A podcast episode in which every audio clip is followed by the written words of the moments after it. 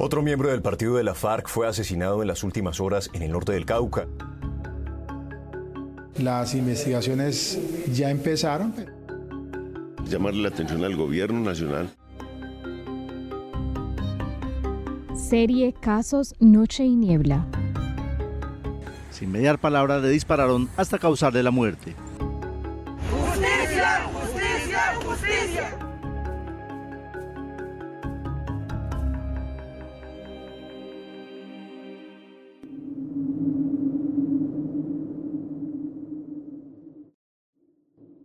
En la vía que comunica los municipios de Caloto y Toribío en el Cauca, fue asesinado Fernando Schneider Lozada Fecha. 4 de abril de 2021. Confirmaron líderes sociales de la zona. El hecho se registró cerca del mediodía de este domingo. Lugar. Caloto, Cauca. Se adelantaba un acto simbólico por la paz. Víctimas. Fernando Schneider Lozada Franco, líder social indígena. Asesinato. Miller Correa, indígena y defensor de derechos humanos. Amenaza por persecución política. Presunto responsable. Sin información. Personas que no han logrado ser identificadas asesinaron con arma de fuego al líder y escolta de protección diferencial adscrito a la Unidad Nacional de Protección asignado al cuidado del líder indígena y coordinador del proyecto NASA Miller Correa. Según las fuentes, la víctima se desplazaba en la camioneta de la organización indígena cuando fue atacado por hombres que se movilizaban en motocicletas, quienes lo despojaron de la camioneta que luego fue abandonada en otro sector. Dado su liderazgo, se vinculó como escolta ante la UNP, desde donde empezó a dirigir el proyecto de protección de los líderes del pueblo NASA.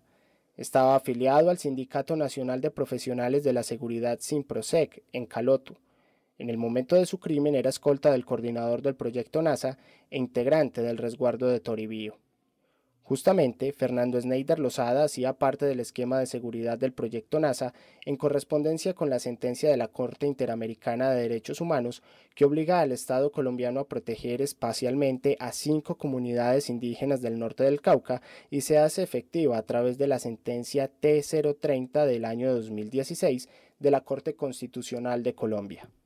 Cabe recordar que el pasado mes de marzo en el lugar del puente del Palo fue donde la decimaséptima delegación asturiana sufrió un hostigamiento armado. Había presencia uniformada de un grupo irregular y al paso de la comitiva empezaron a escucharse desde varios lugares ráfagas de disparos en apariencia de un combate. Del reporte de dicha delegación se constató el control ilegal de la zona, con aquiescencia militar que ni controla la zona ni interviene para detener el tráfico ilegal de ilícitos, y que los armados se mueven libremente en camionetas de seguridad que han despojado a líderes de las negritudes. Asimismo, existe una fuerte estigmatización hacia las organizaciones sociales, y en la región existen confrontaciones de grupos armados por el control territorial, presencia de cultivos de uso ilícito e incremento de la violencia política. Crímenes como este atentan contra el trabajo comunitario y según Indepaz con este asesinato ya eran 42 los líderes asesinados en 2021.